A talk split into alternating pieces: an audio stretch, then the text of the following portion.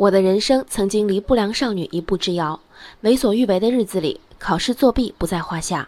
有一场历史考试，我桌上铺着卷子，膝盖上放着夹带进考场的课本，哗哗一顿乱翻。平时不看书，考试时有书都抄不到答案，说的就是当年的我。我的邻桌是班长，虽然不屑和我竞争排名，看到我作弊，仍然义愤填膺，不断张望辅助夸张的肢体语言，希望老师一举将我抓获。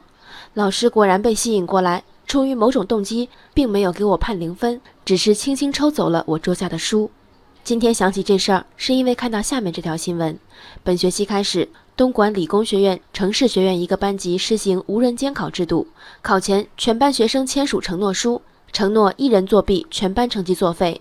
班主任介绍，这是第三次无人监考，目前没有发现作弊情况，如果效果好，以后都将推行。因为其他人作弊，连带被判零分。连坐制度背后法治意识的淡薄，毋庸讳言。不过，让我觉得更有意思的是，这个承诺不作弊的集体已经被封为道德之班。既然无人监考，老师怎么判定有无作弊发生？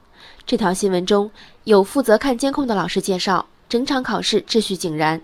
原来这是个有摄像头的考场，有监控，还有专人盯着监控，还能不能算无人监考？我看要打个问号。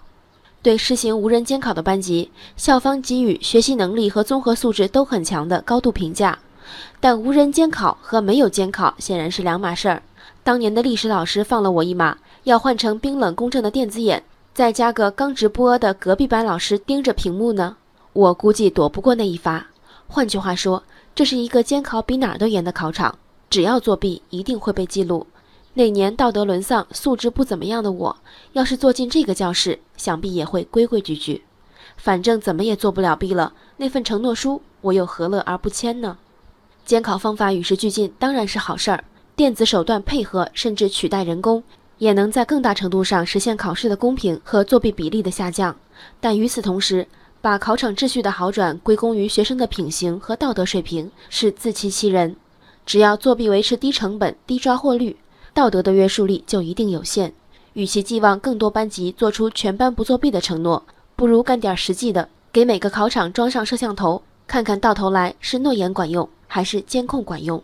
人生海海，见微知著。我是静文，下期静观见。